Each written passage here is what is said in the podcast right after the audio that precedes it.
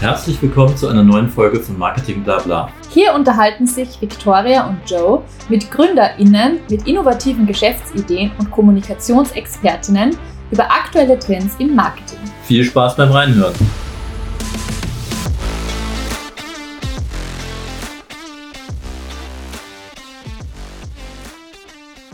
Willkommen zu einer neuen Podcast-Folge.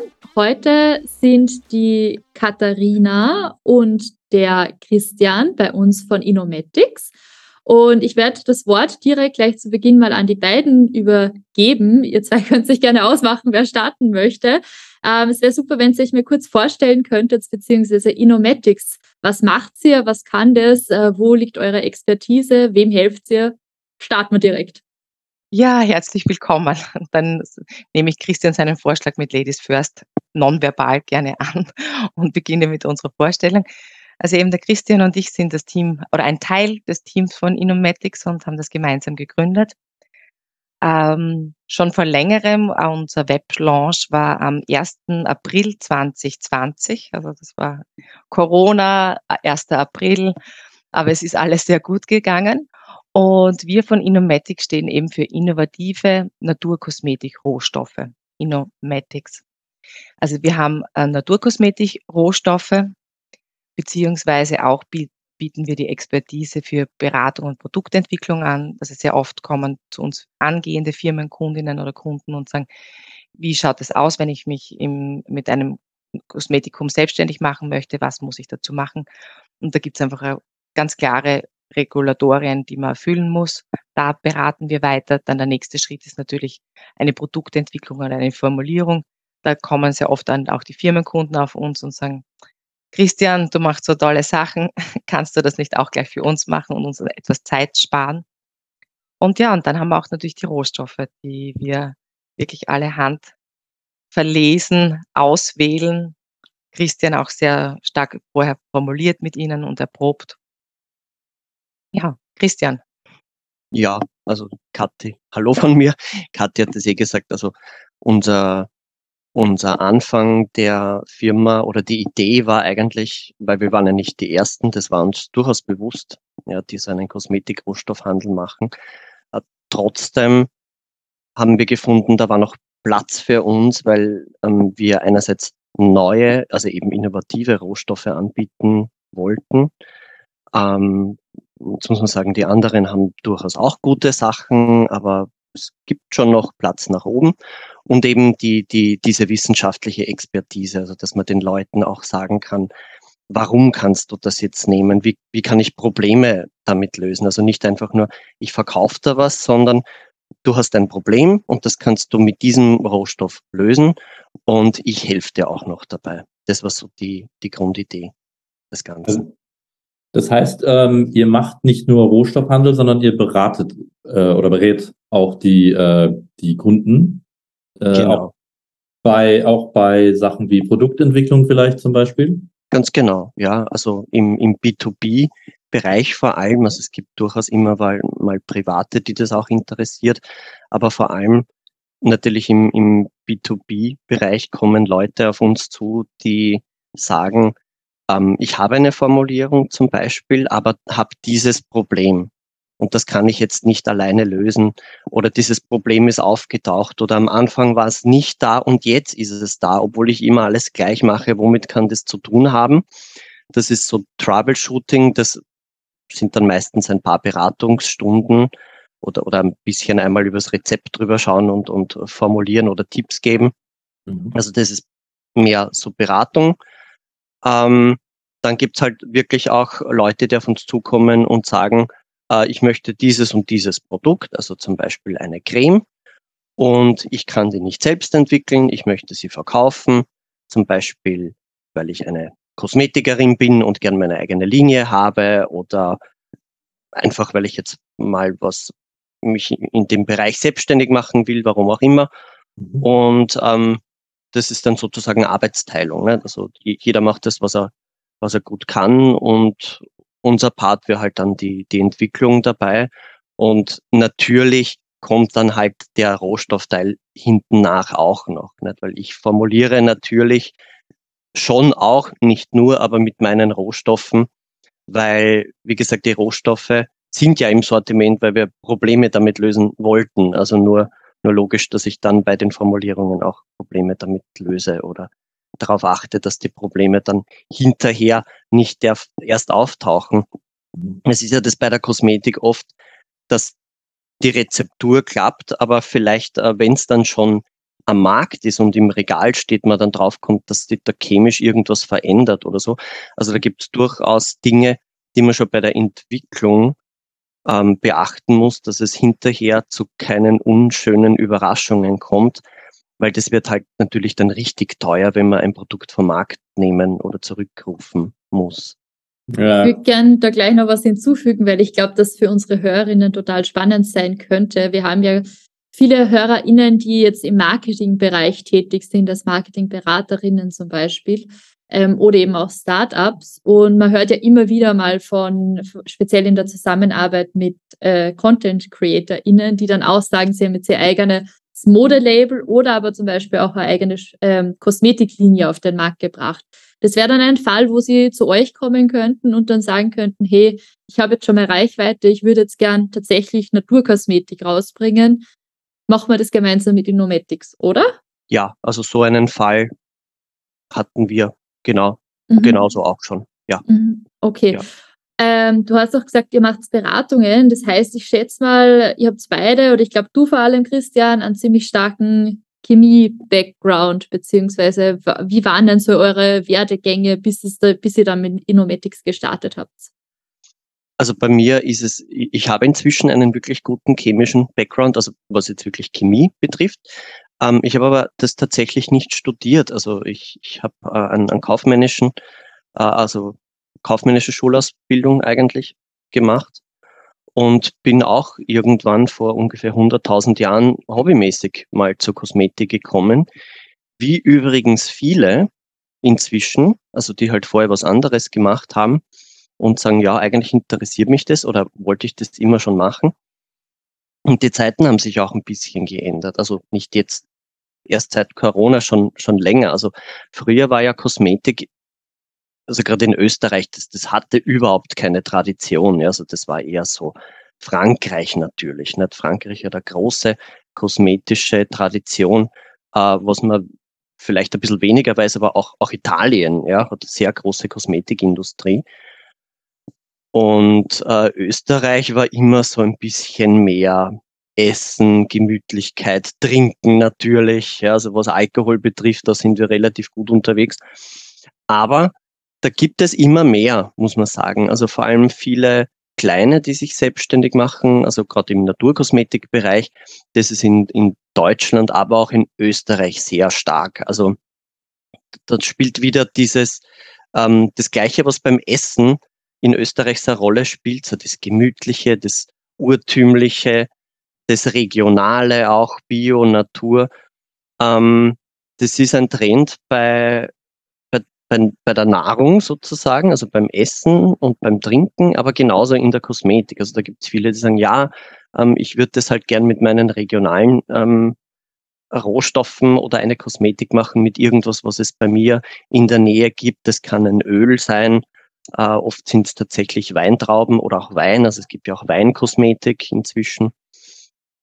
Und ähm, da waren wirklich sehr viele äh, kleine regionale, also auch wirklich so, die das aus Leidenschaft oder fast aus, aus einem Hobby heraus geboren haben, äh, gar nicht um, um damit reich zu werden vielleicht, sondern einfach wirklich, weil das denen am Herzen liegt, ähm, dass sie da was machen. Und früher war das eigentlich Kosmetik immer, ich gehe in die Drogerie und kaufe irgendwas von den großen Konzernen. Ja, und deswegen ist auch meine Meinung immer noch, dass das Platz da ist für die Kleinen. Also es gibt schon sehr viel, aber nicht nur in der Kosmetik. Also wenn man mal im Onlinehandel schaut, es gibt ja, oder über, auch in, in, in Drogerien oder in den Supermärkten sogar, wo, es jetzt diese Regale gibt von regionalen oder, ähm, oder so kleineren Marken. Da gibt es einfach sehr viel. Und ähm, ich würde sagen, dass, dass man sich auch daneben, also gegenseitig dann nicht das Geschäft wegnimmt, sondern dass man das wenn dann eher den Großen abgräbt. Und das ist auch interessant zu beobachten, dass die da sehr daran interessiert sind oder, oder schauen müssen, dass sie da am Ball bleiben, um mit diesen Trends mitzukommen, weil die Trends werden oft von den Kleinen geboren, ja. Also das könnte jetzt sein, also Naturkosmetik ist eh schon immer neu, ja.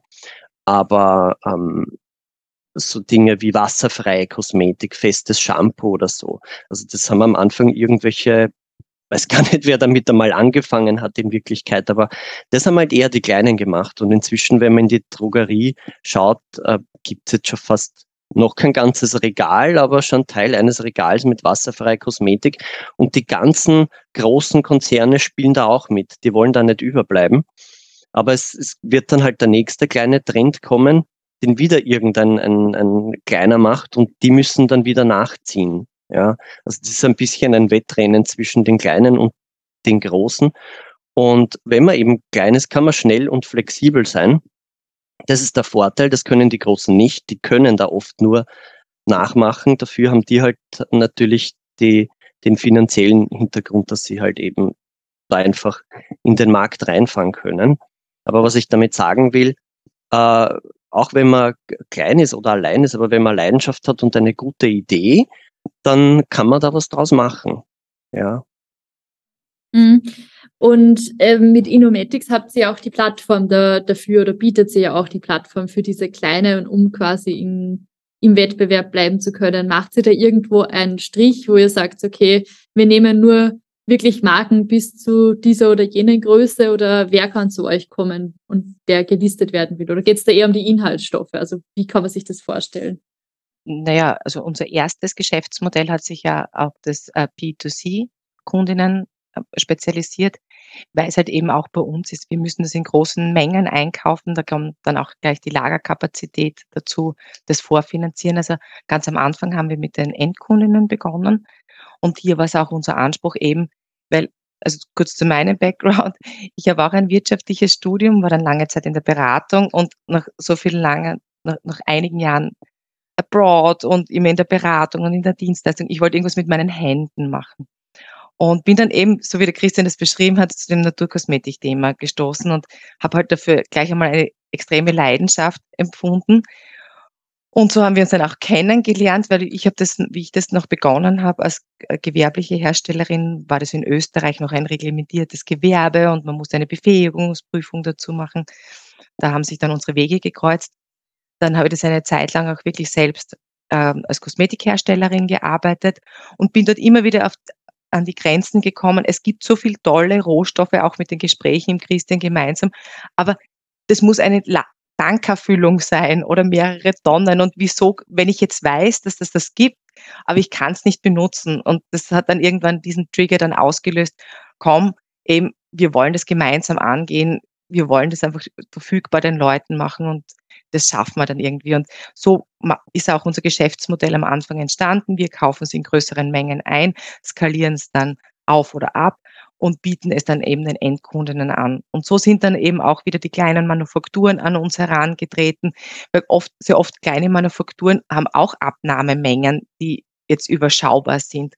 Und mittlerweile hat sich aber auch unsere Kette so aufgebaut, dass sehr gern auch unsere Lieferanten sehr gerne auf uns verweisen und sagen, redet mit Inomatics, wir können es in unseren Hochregallagern das nicht bedienen, aber empfehlen uns dann weiter. Also so ist es dann einfach auch wirklich eine schöne Kreislaufwirtschaft, was die Produkte betrifft, also immer mehr Kundinnen fragen eben auch Beiprodukte bei Lebensmittelproduktionen oder bei sonstigen Produktionen an. Und auch so, wie wir, also wir, wir können hier wirklich eine schöne Kreislaufwirtschaft in den unterschiedlichen Bereichen fahren. Und das ist einfach ein gutes Gefühl. Also man tut man tut Gutes und man kann sich selbst gestalten und verwirklichen. Und eben von dem her mit den Kundinnen, also wir haben Endkundinnen, wir liefern jetzt auch kleine Firmenkunden und ähm, ja, also es ist immer, kommt immer darauf an, von welcher Sicht man es sieht. Ne? Also jetzt als, als kleine Manufaktur ist jetzt vielleicht eine größere Manufaktur in Österreich schon sehr groß. Wenn man jetzt auf die Big Player schaut, sind wir noch immer sehr klein. Also wir, wir entwickeln uns hier auch mit unseren Kundinnen weiter. Mhm. Das heißt, es ist, wenn ich es jetzt richtig verstanden habe, ähm, quasi so ein, ein bisschen ein Zwischenstep zwischen ganz, ihr braucht jetzt nicht die ganz großen Mengen, also der, oder der Endkunde braucht ja jetzt da nicht äh, 10 Kilo Säcke von irgendeinem Wirkstoff, ähm, aber vielleicht quasi von der Logistik her ging es aber nur, wenn man den Rohstoff haben möchte, gibt es den nur in so großen Mengen. Und was ihr macht, ist quasi dieser Zwischen Zwischenstep, dass es doch nur mehr in kleineren Mengen auch erhältlich ist für den Endkunden. Genau. Und nützen hier so die Synergien, dass wir eben unsere Firmenkunden haben, die uns zum einen das ermöglichen, dass wir überhaupt so große Mengen abnehmen können mhm. und es dann auch den Endkunden zur Verfügung stellen können. Und so hat, hat man dann eine schöne Synergie zwischen mhm. allen drei Stakeholdern. Mhm. Es ist auch so, dass äh, die Lieferanten, also wo wir jetzt einkaufen, die dann eben zum Beispiel im Hausnummer 20 Kilo nur verkaufen, mhm. ähm, gar nicht an Private liefern dürften oder können. Also das ist wirklich nur B2B-Geschäft. Und ähm, dadurch, dass wir uns da sozusagen hineinsetzen, ermöglichen wir es überhaupt ähm, für die Hobbyrührerinnen oder die Endkunden, das ähm, überhaupt zugänglich zu machen. Also wie mhm. gesagt, das haben wir nicht erfunden, ja, wir waren da nicht die Ersten, aber das ist halt doch ähm, ein, ein, war ein Novum, seit, seitdem es das gab, weil Kosmetik war früher äh, was total nebulöses. Ich glaube, das können sich auch bis jetzt viele nicht vorstellen oder ich kriege immer wieder die Frage, woraus besteht denn eigentlich eine Creme? Was ist denn da drinnen? Nicht jeder kocht, jeder backt zu Hause etwas, da weiß man, was drinnen ist, damit kann man was anfangen. Tatsächlich ist Kosmetik machen gar nicht mal so viel anders. Ja, man kann das durchaus vergleichen. Aber ähm, woraus die, diese Dinge bestehen, das können sich viele so überhaupt nicht vorstellen. Und das merkt man dann immer wieder auch im, im Marketing, wenn da so blumige Dinge draufstehen, sowas wie die Haut trinkt die Creme förmlich, wo ich mir dann denke, so, was, chemisch geht ja das nicht, ja, also, äh, was, was ist da drinnen, ja, das, das sind ja eh für mich inzwischen keine besonderen Dinge mhm. mehr, aber da ist noch sehr viel äh, Mysterium drinnen und im Kosmetikbereich gibt es deswegen auch noch sehr, sehr viele Mythen und Legenden und sagen wir es Blödsinn. Und das habe ich mir auch im, also oder die, die Katharina und ich machen das jetzt auch gern so, so Podcasts, wo wir darüber mal sprechen, äh, um, um solche Dinge aus der Welt zu schaffen, ja. Auch mhm. wo wir Leute interviewen oder wo wir einfach miteinander reden über ein bestimmtes Thema, um da ein bisschen Aufklärung zu schaffen. Also das ist uns auch wirklich ein, ein Anliegen, da so Dinge, die einfach falsch sind, ähm, klarzustellen und, und ein bisschen Informationen auch, auch für die Leute zu Hause, ähm, die vielleicht interessiert sind, da, da auch ähm, ja, denen das zu ermöglichen, dass sie nicht an jeden Blödsinn glauben, äh, den ihnen das heutige Marketing gerne erzählen würde. Mm, mm. Ja, es ist total nachvollziehbar, weil wenn man sich wirklich so Cremes im Supermarkt anschaut und dann lässt du irgendwie eh sowieso, i sowieso irgendwelche Abkürzungen, irgendwelche Haltbarkeitsmacher, weiß ich, was da drinnen ist. Also man sieht ja selbst, ich habe ja auch keine Ahnung, was mhm. in meiner Hautcreme drinnen ist. Und ich glaube, es hat jeder oder vor allem in, na, ich glaube eigentlich über alle Generationen hinweg, ähm, entsteht jetzt immer mehr so ein bisschen das Bewusstsein dafür, dass man vielleicht mal schauen sollte, was da jetzt wirklich drinnen ist. Und deshalb ist es ja auch so wichtig, dass ich dann weiß, wo gehe ich hin. Oder jeder hat, glaube ich, so seine Person oder sein Unternehmen, wo er sich darauf verlässt, okay, die Person, die weiß da Bescheid oder die Frage in dem Bereich. Und ähm, genauso ist es ja bei Inomatics auch so, dass es ja auch, ich glaube, ich habe es auf eurer Website auch gesehen, ähm, dass man da ja auch Anleitungen findet zum Beispiel und, und so Rezepturen, was kann ich jetzt damit machen, wenn ich diesen Rohstoff kaufe, weil als, als Endkunde weiß ich das im ersten Moment noch gar nicht, was ich jetzt damit tun kann. Mhm. Genau, und das bieten wir an und deswegen arbeiten wir dann auch gern mit den Firmenkundinnen zusammen, weil wir wissen einfach, es gibt einen großen Teil an passionierten Selbstrührer oder Rührerinnen, die aus unterschiedlichen Motiven, oft ist es der Leidensdruck, oft ist es aber auch das Interesse oder eben die, die, die, die Neugier, es auszuprobieren. Aber wir wissen auch, es gibt Leute, die sagen, es interessiert mich, ich finde, es ist eine gute Sache, aber ich mache es nicht. Und deswegen arbeiten wir dann auch eben mit Firmenkundinnen zusammen, die das dann eben produzieren, wo dann unsere Rohstoffe dahinter sind, wo dann auch unsere Gedanken, unsere Beratung dahinter sind. Also wir wissen, es gibt beides und beides ist okay. Es ist ja nicht, nur wenn man es jetzt nicht selber herstellt, ist es buh. Man muss einfach nur schauen und eben auch, und auch eben, wie der Christian schon erwähnt hat, und auch nicht jeden Claim glauben. Mhm. Was mich total interessieren würde, ist, ähm, ob es eigentlich einen Bestseller gibt, ein Produkt, was äh, all year round immer total gefragt ist, oder gibt es auch vielleicht saisonale Unterschiede, dass gewisse Sachen im Sommer mehr gekauft werden, andere im Winter mehr? Ja, also ich glaube, wir haben schon unsere wirklichen, das Jojoba Ester Gel zum Beispiel, das ist ein Feuchthaltemittel, das kann man einfach überall super verwenden, in Cremes, in Duschgels, also das ist eins, einer meiner Lieblinge jetzt, wenn ich jetzt an unser weiteres Sortiment denke, fallen mir lauter andere Lieblinge wieder ein.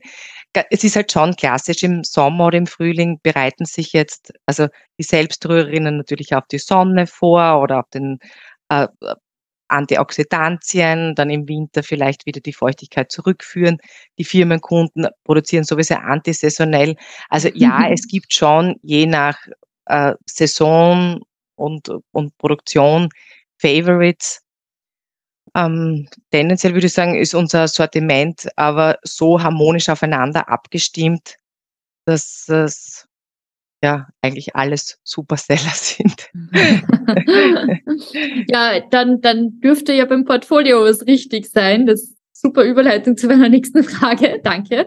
Ähm, wie stellt ihr denn euer Portfolio zusammen? Wie oft verändert sich da was? Ähm, und, und wie kommt, kommen die Hersteller auf euch, also die Lieferantinnen auf euch zu oder kommt ihr auf die zu? Wie kann man sich das vorstellen? Also ähm, ich habe ja, wie, wie, die Idee geboren wurde, habe ich ja schon gesagt. Also ähm, eben oft, oft ist es ein, eine Notwendigkeit, ähm, dass mir zum Beispiel auffällt, okay, da gibt es irgendwas nicht und das bräuchte es. Oder es gibt ein Problem und wie kann man das lösen? Gibt es einen Rohstoff dafür? Ähm, dann sind wir zum Beispiel auch auf Messen unterwegs. Also da gibt es immer eine, eine große, eigentlich weltweite Kosmetik-Zulieferermesse, die in, also weltweit ist, aber, aber die, die größte ist dann noch einmal irgendwo immer an einer anderen Stelle in Europa. Das ist die Incosmetic, so heißt die Messe. Da waren wir zum Beispiel heuer im, im April in Paris. Nächstes Jahr wird es in Barcelona sein. Also eigentlich wäre es in Barcelona schon zwei Jahre gewesen, aber da war ja Corona. Jetzt schauen wir mal. Und ähm, dort kann man natürlich die Trends und, und die Neuigkeiten sehen. Also da sieht man sehr viel. Allein wenn man auf der Messe ist, könnte man das Portfolio um 20 Rohstoffe locker erweitern, aber scheitert dann natürlich an der Realität.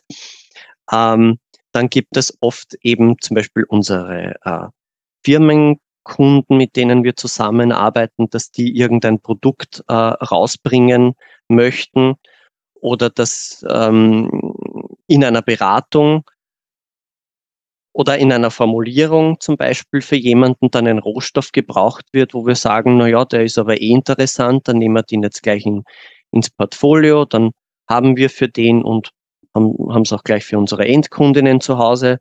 Das wäre auch interessant. Ähm, was ich zum Beispiel gerne mag, das ist so eine persön persönliche Geschichte von mir, ich mag gerne so multifunktionelle Rohstoffe. Also etwas, so wie die Katharina gesagt hat, das Jojoba-Estergel. Ja. Man kann gar nicht sagen, was es ist. Ist es ein funktioneller Stoff oder ein Wirkstoff? Irgendwie ist es alles. Irgendwie kann man es überall reingeben. Irgendwie macht es alles besser, wo es drinnen ist. Und ähm, ja, also solche Dinge oder, oder auch so bestimmte Mischungen. Also das ist eben so wie gesagt meines. Andere mögen lieber so Einzelrohstoffe. Da können sie sagen, gut, da kann ich mir selber zusammen mischen, was ich will. Ich mag aber gern so gut funktionierende Mischungen. Da gibt es zum Beispiel so Emulgator-Mischungen, ja, weil die hm, es hat einen chemischen Hintergrund, aber immer besser funktionieren, wenn es Mischungen sind, weil es da Nachteile gibt und in Kombination funktioniert es besser. Und ich bin eigentlich ein sehr fauler Mensch und wenn ich sage, da gibt's etwas, was gut funktioniert, was sich jemand überlegt und, und ausgetüftelt hat, hat und mir sagt, wie verwende ich das, um was zu bekommen und ich kann es ja dann immer noch ein bisschen modifizieren, ähm, bin ich da eigentlich ein Fan davon, wenn es äh, gut funktioniert, ein tolles Produkt macht und vor allem einfach anzuwenden ist. Ja, weil das ist mir halt äh, durchaus bewusst, dass Leute, die bei uns kaufen, ähm, gerade im Hobbybereich jetzt äh, Erfolgserlebnisse haben wollen und nicht hunderttausendmal eine Creme rühren, bis die vielleicht mal funktioniert. Also sowas ist wirklich frustrierend, das weiß ich. Und das äh, will ich den Leuten auch ersparen. Und ja, so, so kommt es da immer wieder zu neuen Rohstoffen, wo, ich, zu denen ich oft tatsächlich auch ein persönliches Gefühl habe oder eine Liebe, wo ich, wo ich sage, das will ich jetzt haben, weil ich liebe den Rohstoff, ich bin davon überzeugt und, und ich, ich finde, dass das auch andere genauso sehen äh, werden und der Erfolg gibt uns eigentlich bis jetzt fast immer recht, muss man sagen. Ja.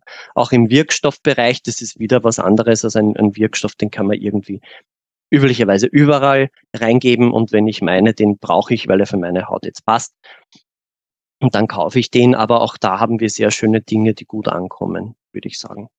Kennt ihr Rhamnolipide? Ja, ich kenne die. ja, das sind, also das ist eigentlich eine, eine Rohstoffgruppe äh, von neuen Biotensiden, also Tenside ja. äh, gibt es ja schon länger und da ist eben die Besonderheit, dass die durch Bakterien hergestellt ja. werden. Da gibt es ja nicht nur Rhamnolipide, sondern auch noch Sophorolipide. Ja. Und das wird äh, ein großer ähm, ja, es wird, wird sehr wichtig in der Zukunft werden. Also man merkt, Fermentation ist, ist ein ganz großer Trend in der Kosmetik auch, auch in Nahrungsmitteln, also fermentierte Lebensmittel. Sieht man auch, auch immer mehr Leute, die das selbst machen. Und da gibt es auch viele äh, Rohstoffe, die einerseits was wirklich Fermente sind, also man sagt, das ist ein Ferment für meine Haut, das unterstützt meine, mein Mikrobiom, meine bakterielle Flora auf der Haut. Das ist nämlich auch wieder ein Trend in der Kosmetik, das Mikrobiom, der sich durchsetzen wird. Und auch Rohstoffe, die aus Fermentation hergestellt werden, weil das eine sehr umweltfreundliche, energiesparende und grüne Möglichkeit ist, wo man was nicht ähm, chemisch synthetisieren muss mit was weiß ich, Druck oder Hitze oder so, sondern wo man eigentlich Bakterien mit irgendwas füttert mhm. und das dann verwendet, was die Bakterien ja, ausscheiden, das dann noch natürlich filtriert und säubert. Und diese Biotenside, die werden ein ganz großer Player sein, natürlich nicht nur in der Kosmetik, sondern auch im Haushalt, also was Reinigungsmittel betrifft, ähm, weil die äh, wirklich super funktionieren auch und vor allem sehr gut abbaubar sind und hautverträglich und so weiter. Äh, das Einzige, warum die noch nicht weiter verbreitet sind, ist natürlich die Verfügbarkeit und, und der Preis. Aber umso mehr es geben wird, umso spannender wird das Thema werden, ja. Genau. Da habe ich einen Tipp für euch, kann ich euch später sagen. Hm, okay. Nein, der Punkt war, weil du davon sprachst, multifunktionelle äh, Stoffe oder äh, äh, Ingredients äh, zu nehmen und diese Rhamnolipide, weil ich habe muss ich ehrlich zugeben, ich habe vor ein paar Jahren ähm, die Website von einem deutsch-schweizerischen äh, Rhamnolipid-Massenhersteller, gibt es nämlich inzwischen schon, ähm, äh, gemacht und dabei eine Menge darüber gelernt. Ja, und war ganz erstaunt, dass man das von, äh, also obwohl das jetzt nicht wirklich ähm, umweltfreundlich ist, aber man kann selbst Rhamnolipide für Fracking nutzen.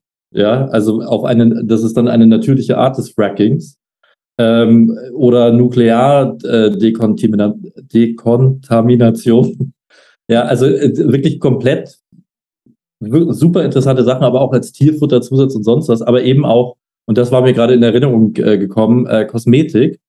Und ich hatte damals gelernt, dass das vor allen Dingen als Emulgatoren äh, Rhamnolipide super sind. Ja. Auch, also Tenside und Emulgatoren sind irgendwo das, das Gleiche. Es gibt okay. sogar, je nach, ähm, habe ich gesehen, ein Rhamnolipid, was sogar als Wirkstoff verwendet wird. Also natürlich emulgiert es dann auch, aber hat auch ähm, je nach Struktur äh, stärkt es zum Beispiel die Hautbarriere, weil ah. unsere Haut ja auch aus, sagen wir mal, aus ähnlichen Molekülen besteht. Und ähm, wenn sich das, das, sagen wir mal, gut einfügt oder einbauen lässt, dann ist sowas auch ein Wirkstoff sogar. Mhm. Ja, Nein, aber ich meine, das Interessanteste war damals, ich will, ich will jetzt nicht eure Zeit hier nehmen vom Podcast, aber ich fand das nur so interessant, dass es Stoffe gibt, die bekannt sind, die aber nicht in einer Masse hergestellt werden, dass das wirklich dann für, ähm, ich sag jetzt mal, äh, dass es die, die Nutzung rechtfertigt, wenn man jetzt nicht gerade Un Unmengen an Geld investieren will. Ja, also das, der, der Preis damals, weiß ich noch, bei diesen Rhamnolipiden, die kannte damals auch kaum jemand und war wirklich so Spezialchemie oder Biochemie. Und äh, die Reaktoren dafür, die waren halt mini und das waren Labors, die das hergestellt haben. Und da gab es so fiktive Preise, dass irgendwie ein Kilo Rhamnolipide, Rhamnolipide im Weltmarkt äh, drei Millionen kosten oder irgendwas. Also wirklich, aber fiktive Preise, weil das keiner wirklich in Relation äh, setzen konnte zu dem, was jetzt zum Beispiel ihr macht. Wenn du wüsstest, wie viel brauchst du eigentlich von sowas äh, und dir dann einen realistischen Preis machen kannst und vor allen Dingen dann, wenn es wirklich auf einen ein Weltmarkt äh, sich etabliert. Und das war nämlich genau das. Äh, vor ein paar Jahren diese Diskussion, diese Biotenside, ähm, egal worauf die basieren, dass die eben mehr und mehr ähm, die ölbasierten, äh, ähm, wie sagt man, Inhaltsstoffe ablösen werden oder Chemie ablösen werden, ja, als natürliche ähm, Bestandteile von, von diversen äh, Anwendungen. Mhm, mhm. Das ist ein bisschen so wie mit diesem Laborfleisch, ne, dass ja jetzt irgendwann kommen wird, das sagt man auch jetzt, jetzt würde der Burger noch, ich weiß es nicht, aber der hätte am, am Anfang auch Hunderttausende gekostet und irgendwann wird er natürlich für die breite Masse verfügbar sein. Kann ich mir nicht vorstellen, dass der McDonald's Burger dann 100.000 Euro kosten wird. Aber ähm, das, das ist, ist, halt so, so spannend. Genauso ist das eben bei diesen Rhamnolipiden. Da habe ich auch gehört, dass diese Reaktoren, die jetzt im, im Labor geht immer alles ganz leicht, nicht? Ja. Aber in, in großen Maßstäben hat man dann zum Beispiel das Problem, dass die Bakterien, wenn die dieses Öl anknabbern und diese Tenside äh, ausscheiden, entsteht natürlich Schaum und dann braucht man so riesige Silos, ähm, dass, dass dieser Schaum äh, also der geht zwar wieder runter, aber wenn, wenn das einmal hergestellt wird, und das sind dann die, die Herausforderungen, ähm, wo dann eigentlich die Leute, die es umsetzen müssen, ähm, mhm. schauen, okay, wie können wir das jetzt dann herstellen, dass es überhaupt in der Menge möglich ist und da wird ein bisschen herumgetüftelt und dann findet man das und, und dann geht's auf einmal und dann werden es alle machen und alle kopieren und dann wird's für die, für die breite Masse verfügbar sein. Ein Problem, was generell noch nicht äh, ähm, dann gelöst ist, ist, ist halt ähm, das Öl, weil die Bakterien muss man trotzdem mit, mit Öl ja. füttern, dass ja. sie Tenside, also so Palmöl-Thematik und so, das kommt wieder, wieder in das. Also irgendein äh, öliges ähm, Ausgangsrohstoff braucht man dann trotzdem. Aber dafür, also andere Dinge sind damit aber dann gelöst, ja. Ja, da gibt es sicher äh, einige solcher äh, Stoffe ähm, bei euch, die, die relevant sind. Ähm, und äh, ja, also für uns Außenstehende sozusagen und Nicht-Experten ist das äh, wirklich interessant. Und wie du es vorhin sagtest, so ähm, Cremes selber anmischen. Ja, das ist ja, wie soll man das machen, wenn man das das erste Mal macht? Du hast es aus Interesse gemacht. Äh, wenn mich jetzt, jetzt mir jemand irgendwas hinstellen würde und sagt, mix, mix das mal zusammen, ähm, das ist ja wirklich total ungewohnt. Und du hast auch selber wahrscheinlich kein, am Anfang wenig Vertrauen in dein eigenes äh, eingerührtes Produkt. Das ist ja wahrscheinlich auch ein Gewöhnungsprozess, oder? Von den, von den Kunden, den Endkunden in dem Fall. Ja, da ähm, versuchen wir auch etwas Abhilfe zu schaffen. Also zum Beispiel haben wir das so DIY-Sets, wo wir mhm. ein paar Rohstoffe da machen, tatsächlich so ganz, ganz kleine, einfache, zum Beispiel ein Lippenbalsam oder ein Bodymelt. Da sind drei Komponenten drinnen. Also da bekommt man diese drei Rohstoffe und äh, die Rezeptur sozusagen dazu, wie ich das mache. Beim Lippenbalsam, beim Bodymelt ist es tatsächlich äh, nicht nicht viel mehr als das in ein Glas zu geben, auf den Herd zu stellen, einzuschmelzen und dann abzufüllen und warten, bis es kalt wird und dann kann man es schon verwenden. Mhm. Ähm, das ist jetzt keine Raketenwissenschaft, mhm. aber ich finde sowas trotzdem ganz wichtig, dass man mal, wie du gesagt hast, ja, dass man da das Eis brechen kann, dass man mal irgendwo anfangen kann. Dann mache ich einmal sowas, dann dann bekomme ich vielleicht Interesse dran und dann wage ich mich erst an die, an die Creme oder an das Duschgel. Dafür haben wir nämlich auch ein Set. Ja, da sind dann nicht drei Sachen drin, sondern ich weiß es nicht, sicher circa zehn oder so. Da braucht man halt schon ein bisschen was dazu. Aber tatsächlich, das hat auch meine Nichte gemacht, ohne großartige Anleitung. Also wenn man, wenn man da jetzt sagt, so, ich mache das jetzt einfach äh, und schlimmstenfalls wird's nix und ich mache es nochmal, dann kann man kann man da einen, einen schönen Einblick bekommen und sich kein Hobby ähm, mhm. versperren oder oder also setz, setzen sie oft, das habe ich schon gemerkt, auch Leute, die, die bei mir zum Beispiel im, im Kurs sind. Ich unterrichte ja das auch für angehende Selbstständige, ähm, wo ich eben die Katharina kennengelernt habe damals. Und dass die, die Leute irgendwie so eine Angst davor haben. Ich weiß aber nicht, wovon. Also es muss eine Angst, eine Art Versagensangst sein, wo ich sage, ja, was ich schon Kuchen weggeschmissen habe, der steinhart wurde, ja. Also, aber genau mein das, Gott. Genau das ist es wahrscheinlich, dass du äh, dich daran erinnerst, wie du die ersten Koch- oder Backversuche gemacht hast und das nichts gewesen ist und dann jetzt bei der Creme, die dann die Haut äh, bereichern soll, weiß ich nicht, vielleicht ist die Hemmschwelle dann größer. Äh, ja. Oder die Leute denken einfach, es ist aufwendiger, weil sie es nicht gewohnt sind, mit diesen Stoffen äh, zu agieren. Wohingegen du Mehl und Backpulver oder irgendwas, äh, ja, keine Ahnung, das kennst du ja seit der Kindheit, wenn du bei der Mama zugeguckt hast, wie sie gebackt hat oder gebacken hat. Ja. Musste ich aber auch mal kennenlernen. Ja? Und bei der Kosmetik ist es tatsächlich nicht viel anders. Also es gibt halt schon viel mehr Rohstoffe als Mehl, Zucker und Butter, das muss man schon dazu sagen. Aber wenn man sich die heutigen Torten anschaut, was da alles drauf und drinnen ist, ne, dann bin ich schon gar nicht mehr so weit weg, dass das auch ein aufwendigeres Hobby geworden ist. Ja. Ähm, Gibt es irgendwie Geschichten von Kundinnen oder so, wo wirklich mal was schiefgegangen ist? Also wie, wie, was kann da wirklich passieren? Ähm, ich kann mir das jetzt schwer vorstellen, aber was ist so der Worst Case, wenn man da irgendwas ganz falsch macht? Ja, der Klassiker bei Cremen ist einfach, dass sich trennt. Also dass es jetzt im ersten Moment die Fett- und die Wasserphase wohl miteinander emulgiert und sich homogenisiert, aber dann nach ein, zwei Tagen wieder auseinander ist. Der wirklich mhm. Worst Case ist halt bei unsauberen Arbeiten, dass man vielleicht irgendwie eine Verkeimung mit rein hat. Sehr oft halt auch das Thema nicht konservieren. Das ist ja in, in manchen Bereichen wird das falsch kommuniziert. Da ist immer unser Beispiel eben, welcher Liebdauer würde drei Wochen im Badezimmer hinterm Spiegelkasten stehen mit starker Licht äh, und würde dann noch gegessen werden.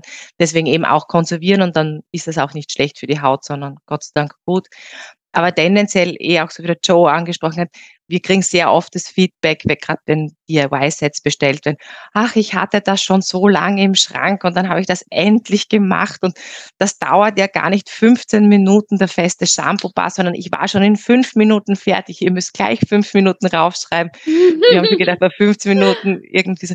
Also wir kriegen eher so die, die, das Feedback bei den Einsteigerinnen, die das wirklich zum mhm. ersten oder Einsteiger, die das zum ersten Mal machen, das kann, kann man wunderbar mit Kindern machen mhm. oder eben, also alle könnten das machen. Also, dass es eine Hemmschwelle war und dann natürlich, wie sie es das erste Mal probiert haben, durch, durch der, dadurch, dass das Rezept fertig kommt, die Anleitung kommt und die Rohstoffe, sind natürlich alle ganz happy. Mhm. Ja. also dann, eher positiver Effekt dann. Genau, genau. Und die professionelleren oder die schon langjährig rühren, die sind dann halt einfach froh, weil da stoßt man dann halt oft mit den Rohstoffen irgendwie an die Grenzen und sagt einfach, ja, ist eh super, aber es ist immer wieder das Gleiche oder meine Haut nach zwei Jahren, sie fühlt sich nicht mehr so an. Und die sind dann einfach so, dass sie sagen, was, es ist total super, dass es jetzt da mal andere Rohstoffe oder Formulierungstipps gibt. Also aber die nehmen, die kennen das schon und die sind da sehr offen für das, das anzunehmen. Mhm. Ähm, ich würde gerne einen kurzen Sprung machen. Wir waren jetzt schon sehr tief drinnen bei den Inhaltsstoffen und Wirkstoffen und Emulgatoren, den Produkten tatsächlich. Mich würde jetzt schon noch interessieren, ähm, wie es euch so als Unternehmen gegangen ist. Ihr habt gesagt, ihr habt es am 1. April 2020 gegründet. Ähm, wie, also ihr habt euch über den Kurs kennengelernt, wenn ich das jetzt richtig verstanden habe. Wie ist es euch seither gegangen? Ähm, was waren so Meilensteine? Wie seid ihr losgestartet? Wie viele Produkte habt ihr da gehabt? Wie viele habt ihr jetzt? Äh, wie seid ihr in Kontakt kommen mit den, mit den verschiedenen Partnerinnen? Ähm, wie, hab, wie kann man sich das am Anfang vorstellen? Weil äh, zu Beginn ist ja noch nichts da quasi. Ja, es hat auch schon, also weil der Weblaunch war am 1. April 2020 aber der Christian zum Beispiel oder wir haben das schon zwei Jahre davor. Also da hat der Christian mit, mhm. also ich, ich bei uns in der Firma bin dafür zuständig eben für das ganze Betriebswirtschaftliche, für Quality Management und für die regulativen Sachen, aber auch natürlich für die Finanzen. Und der Christian ist da proaktive Rohstoff-Resourcing machen oder eben den Rohstoffen da sich auch immer auf den, bei den letzten Trends und Formulierungen schauen. Und da hat es natürlich schon zwei Jahre vorher begonnen, einfach einmal zu schauen, mhm. okay, was würde uns interessieren, dann die ganzen Kalkulationen, Abnahmemengen, Finanzierungspläne, Businessplan. Und begonnen, glaube ich, haben wir mit 60 Rohstoffen. Jetzt stehen wir irgendwie bei 190 äh, mhm. Rohstoffen, die wir haben oder auch Beiprodukte. Also bei uns kriegt man ja nicht nur die Rohstoffe, sondern auch dann die Waage, die man dazu braucht, das Thermostat, den Mixer. Also da sind ja auch einige Sachen dazugekommen und eigentlich, so wie der Christian das auch vorher gesagt hat, wir könnten laufend unser Sortiment erweitern. Aber mhm. also als erstes war einfach das Sourcing, dann war mal der Weblaunch, dann natürlich, also ich weiß jetzt nicht, von welcher Seite ich es jetzt beleuchten soll, für alle, die gründen wollen oder in der Gründungsphase sind. Wir kennen das, es, es gibt Hochs, es gibt Tiefs, es gibt, es ist eine stetige Bahn, oder? Und ich glaube, das, was ein erfolgreiches Unternehmen einfach ausmacht oder eine Unternehmerin oder Unternehmer ist, einfach wieder aufzustehen, nicht mhm. sitzen zu bleiben, einfach wieder aufzustehen. Und es ist jede Herausforderung und wir haben sie dann immer wieder gemeistert und es kommt dazu, aber das ist natürlich auch das Schöne am Unternehmertum. Man lebenslanges Lernen hat man in seinem eigenen Unternehmen laufend. Und ja, also eben der Webshop, dann natürlich auch die ersten Firmenkunden, die großen Kunden, Produktentwicklungen. Und seit diesem Sommer sind wir jetzt auch eine Gesellschaft, mhm. war dann auch ein, ein formeller Akt. Also ja, es geht dahin, jetzt natürlich die Rohstoffpreise oder mhm. überhaupt die Preise, die Verfügbarkeit, das hört man eh überall. Jetzt heißt es halt einmal ein bisschen vielleicht sich auf, auf seinen inneren Kern zu besinnen. Ähm, einfach zu schauen, dass man auf dieser Zeit nicht vom Markt geweht wird. Mhm. Und ja, wir sind eigentlich sehr zuversichtlich dann für 2023. Mhm, mhm. Ja, also hört sich, ich glaube, das ist ein wichtiges Learning oder eine wichtige Message für eben alle Start-up-Gründerinnen oder Start-up-GründerInnen to be. Ähm, das, es hört sich am Schluss dann immer recht super an und so, als wäre das total problemlos gewesen und einfach äh, noch Tag für Tag nach oben gegangen von 60 Produkten auf 190 und dann jetzt die, die Ausgründung der Gesellschaft und so weiter. Das ist, glaube ich, was, wovon viele am Anfang äh, träumen. Und dann aber zu hören, okay, das ist jetzt nicht nur ein stetiger Weg nach oben, sondern da gibt es auch mal Tiefschläge, man macht mal einen Schritt zurück. Jetzt auch, wie ihr sagt, wenn einfach die, die wirtschaftliche Situation so ist, wie sie ist, auf das hat man keinen Einfluss, genauso wie niemand auf Corona zum Beispiel einen Einfluss gehabt hat, da muss man sich einfach anpassen und entsprechend das Unternehmen da sinnvoll durchtragen und vorausplanen. Ähm, Im Bereich äh, Marketing würde mich auch noch interessieren. Ähm, wir haben jetzt schon recht viel gehört, dass ihr gesagt habt, ähm, ihr müsst viel Information rausgeben, ihr müsst die Kundinnen da anleiten, was sie mit den Rohstoffen tun können. Ähm, trotzdem äh, denke ich, also abgesehen von euren, äh, na, eigentlich sowohl B2B als auch B2C-Kundinnen, ähm, sind ja zum gewissen Grad auch da auf euch angewiesen, über den Webshop ähm, auch zu vertreiben oder an ihre Endkundinnen zu verkaufen. Manche können ja nicht mal direkt an die Endkundinnen verkaufen. Ähm, das heißt, ihr seid ja auch für das Marketing von dem Webshop verantwortlich. Äh, wie sind da so eure Learnings? Was hat gut funktioniert, was hat nicht so gut funktioniert? Was habt ihr gelernt in den letzten äh, zwei Jahren? Naja, was, äh, was wir von Anfang an, so wie der Christian hat gesagt, wo wir den Unterschied machen wollten, ich glaube, Marketing betreiben wir auf unserer, in unserer, auf unserer Homepage oder im Shop nicht. Also das sind wirklich fundierte Rohstoffbeschreibungen, die der Christian da wirklich ausführlichst macht. Und es war uns von Anfang an ein besonderes, wichtiges Anliegen, hier wirklich ausführliche Rohstoffbeschreibungen anzubieten. Mhm. Das wird jetzt auch mittlerweile immer mehr auch von unseren Mitbewerber und Bewerberinnen gemacht. Aber das war für uns immer schon, dass wir gesagt haben, das war auch für uns so eine Gründungsmotivation, das wollen wir anders haben. Also mehr als einen Dreizeiler und fünf Buzzwords. Und so ist es bei uns eigentlich auch so eben, wenn man das alles immer kennt, Conversion Rates und so irgendwie. Uns ist es einfach auch sehr wichtig, dass unsere Kundinnen oder Interessierten einfach auch in unseren Shop gehen können und Informationen sammeln. Also wir sehen das ja sehr stark bei unseren Tracking-Tools. Unsere Kundinnen oder Website-Besucherinnen, die verbringen wirklich lange Zeit auf der Webseite, weil sie sich einfach die Rohstoffbeschreibungen anschauen. Und so sehen wir das, ja, wir machen Marketing, wir machen auch bezahlte Werbung, aber wir haben einfach auch uns verschrieben dazu, dass wir einfach wissen und eben mit teilweise, wie der Christian gesagt hat, mit Unwahrheiten aufräumen, aber einfach auch Wissen transparent anbieten und transportieren wollen und das auch kostenlos zur Verfügung stellen. Also das ist bei uns auf der Seite sehr stark einfach und das hat sich bis jetzt eigentlich immer sehr gelohnt, weil das von den Kundinnen sehr positiv angenommen wird. Und natürlich, wenn man mal wirklichen Content hat, dann muss man nichts, man, man muss ihn halt vielleicht noch ansprechend unter die Leute bringen, aber man muss dann nicht was aufblasen, was es nicht gibt. Also glaub, nicht, äh, so wird deine Haut in fünf Minuten schön. Na, genau, das wird man bei uns nicht hören, weil das ist einfach, desto tiefer man in die Materie eindringt, desto bizarrer wird diese Aussage, weil da fallen mir 100.000 Mens ein äh, oder unter welcher Voraussetzung, welcher Hauttyp, weißt du, welche die, also nein, sorry, da kann man von mir keine schwarz-weiß Antwort hören. Ja gut, ich meine, also wir als, als Marketingmenschen, wir müssen teilweise mit solchen Übertreibungen ja auch agieren, um einfach nur die Aufmerksamkeit zu bekommen. Und dann kommt natürlich aber wie bei jeder ich sag mal, seriösen Produkt- oder Servicebeschreibung kommt dann, je kleiner das gedruckt wird, das Eigentliche, was es kann oder was es nicht kann. Aber die, die, die marktschreierische Headline ist dann halt, äh, was weiß ich, schöne Augen in zwei Minuten oder irgendwas. Ja, also das ist halt leider so. Also da, ganz kurz, da macht das Gesetz eher einen, einen Strich durch die Rechnung, ja. Wenn, wenn ich jetzt gerade bei einem Wirkstoff äh, also wenn ich ein Produkt anbiete mit einem Wirkstoff, dann mu muss ich eigentlich eine, eine Wirkstoffstudie äh, gemacht haben, die das belegt, sonst dürfte ich das gar nicht draufschreiben.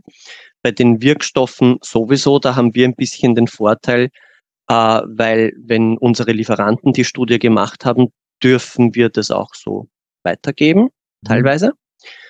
Ähm, aber selbst da wäre ich vorsichtig und ähm, da muss man halt auch sagen, wenn, wenn alle, wenn das alles stimmen würde, ja, oder stimmen schon, also ich will da gar niemanden ähm, was unterstellen, aber wenn das alles so toll funktionieren würde, wenn man auf eine Messe fahrt, nicht, so wie die, die Katharina und ich im, im, im April da in Paris waren, ja, also was wir da alles gehört haben, ja, wenn da nur zehn Dinge davon gestimmt hätten und wir die zehn Dinge benutzt hätten, dann wären wir jetzt schon um 30 Jahre jünger.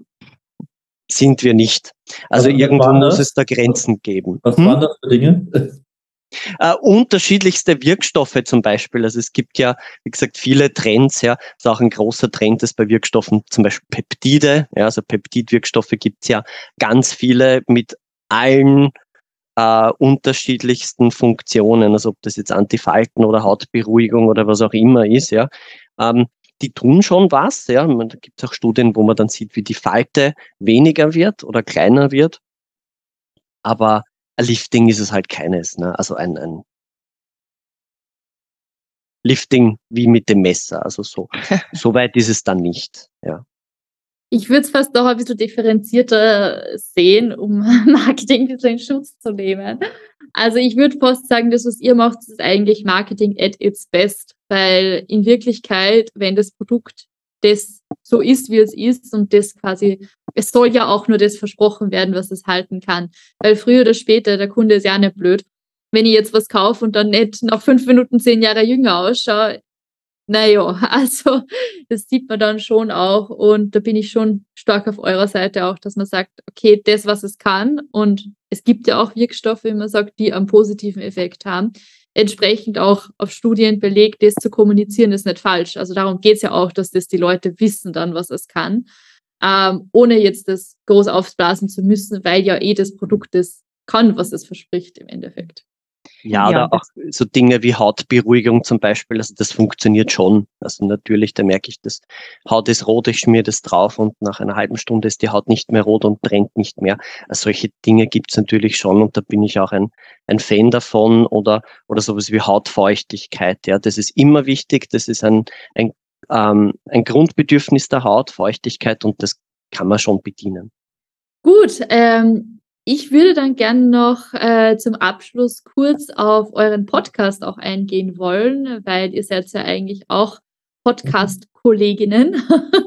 ähm, daher, ich habe mal ganz kurz reingehört, aber vielleicht könnt ihr kurz selbst erzählen für jetzt für alle, die jetzt mehr Lust drauf haben, sich aufgedeckte Marketingmythen, glaube ich, haben wir schon gehört, ähm, anzuhören oder Gespräche mit Expertinnen. Was gibt es denn genau in eurem Podcast? Unsere Podcasts sind entstanden dadurch, weil das haben wir jetzt vielleicht noch nicht erwähnt, unser Unicom ist auch, dass wir unsere Rohstoffe, wir geben unseren Rohstoffen unsere Inomatics-Namen. Also das heißt, man findet jetzt in den Lehrbüchern nicht Emoblend Helio oder Emoblend B, so wie unsere Emulgatoren heißen. Und weil es uns jetzt eben auch dieses Anliegen war, einfach auch Wissen äh, zu vermitteln und weiterzubringen, haben wir gesagt, wir wollen einfach ganz klar mal, also unsere Emulgatoren vorstellen, unsere Tenside vorstellen, was ist das, dass sich einfach auch jede Hörerin und Hörer mal vorstellen kann, okay, wenn ich jetzt bei Inomatics einen Emulgator haben will, was gibt's da, was kann ich, kann ich damit? Und da haben wir mal als erstes unser Produktsortiment einfach auch vorgestellt, beziehungsweise mit den Hintergrundinformationen, ebenso wie der Joe jetzt auch schon gelernt hat, dass der Emulgator mit dem Tensid doch irgendwo auf einem HLB-Wert siehe unseren Blogbeitrag, verwandt ist auf einer Linie. Aber es ist auch wirklich, ich muss ehrlich sagen, also ja, ich hatte es, also ich habe selbst die Ausbildung genossen, aber es ist so wie alles im Leben. Wenn dann irgendwann einmal Licht ins Dunkle trifft, dann entstehen so viele schöne Aha-Erlebnisse und eigentlich kriegt man dann richtig auch Lust dazu und es beflügelt einen, wenn man dann irgendwie mehr über fermentierte Tenside weiß oder auch diese Sachen. Also es ist dann schon auch schön, wenn man selbst merkt, okay, jetzt weiß ich mehr, jetzt kann ich mehr, ob ich es jetzt brauche oder nicht. Aber Wissen ist einfach ein, also für mich persönlich ein sehr hohes Gut und äh, schöne Seelennahrung. Und so sind die Podcasts entstanden und mittlerweile, weil man dann eben auch mit äh, Anfragen immer wieder von unseren Kundinnen oder Mitbewerber oder weil wir auch sehen, der Christian hat gesagt, eigentlich müsste man mit diesen Claims ein bisschen vorsichtiger von Gesetzes wegen umgehen, aber natürlich, desto größer die das, der Konzern, desto weniger wird darauf geachtet, weil einfach diese Klagen so geschluckt werden können, weil dann fragen sie uns oft in der Ausbildung, naja, aber wieso darf ich das nicht sagen? Naja, muss selbst entscheiden. Ne? Ähm, und da ja. haben wir dann eben auch, also palmfrei und so irgendwie, also wenn man sich das ein bisschen, vielleicht ein bisschen genauer anschaut und relativiert die Zahlen anschaut, dann kann man auch irgendwie auf seine eigenen Schlüsse oder da, da wollen wir halt einfach das anbieten und das sind unsere Podcast-Zugänge und leider ist die Zeit dann halt oft zu kurz. Das kennen wir. ja, genau. Dann würde ich sagen, wir packen eure Links zum Podcast, zum Webshop ähm, gerne in die Folgenbeschreibung für alle, die sich noch mehr zu dem Thema anhören wollen. An dieser Stelle würde ich mich bei euch bedanken äh, für eure Zeit, dass ihr uns einen kleinen Einblick gegeben habt in diese Welt der Naturkosmetik, der Inhaltsstoffe, was es da nicht alles gibt, teilweise ein bisschen intensiver schon reingetaucht, mhm. äh, was die Lipide angeht. Ähm, super spannend. Danke. Eine ganz andere Folge. Also wirklich mal was, was wir bis jetzt auch noch nicht gehabt haben. Da freuen wir uns immer sehr im, im Podcast auch möglichst divers ganz viele Unternehmen zeigen zu können, die mit unterschiedlichen Geschäftsmodellen und in unterschiedlichen Branchen erfolgreich sind. Ähm, ja, jetzt bleibt mir eigentlich nicht mehr viel zu sagen. Das Schlusswort übergebe ich gerne noch an euch. Ja, herzlichen Dank für die Einladung und gesetztenfalls es wollen sich äh, zukünftige Gründerinnen oder Gründer oder Interessierte austauschen, also auch gerne den Kontakt zu uns suchen. Wir sind da immer sehr offen, unser Gründerinnen und Gründerwissen weiterzugeben, hier einfach auch eine Shared Community zu machen, beziehungsweise wenn es um Themen gibt, ich möchte meine eigene Kosmetiklinie an den Start bringen, natürlich auch sehr gerne. Genau, also das mag ich auch so gleich aufgreifen, ähm, dass wir unser Wissen gerne weitergeben. Also vor allem, wo es jetzt in unserem Geschäftsbereich kommt mit den Formulierungen. Aber wir sind ja auch vernetzt. Also wenn wir jetzt wo nicht weiterhelfen können, dann haben wir natürlich da äh, andere Kontakte, mit denen wir gerne zusammenarbeiten. Und insofern, wenn jetzt jemand gar nicht weiß, wo er anfangen äh, soll oder kann, kann er auch einmal zu uns kommen. Ähm, da können wir dann gerne weiter, auch weiter schicken und, und auf jeden Fall weiterhelfen. Super. Dann danke, dass ihr da wart. Danke und, für die Einladung. Äh, viel Erfolg weiterhin und äh, wir hoffen, dass dann einige von unseren Hörern bei euch vielleicht auch vorstellig werden. Super. Danke. Sorry, das war's leider auch schon wieder. Wir hoffen sehr, dir hat die Folge gefallen und würden uns freuen, wenn du auch nächsten Donnerstag wieder mit dabei bist. Input oder Feedback? Schick uns gerne deine Kommentare an victoria at germancontent.io. Um nichts mehr zu verpassen, kannst du uns jetzt auch auf Instagram at German Content oder auf LinkedIn at German Content Vienna Berlin folgen. Bis zum nächsten Mal.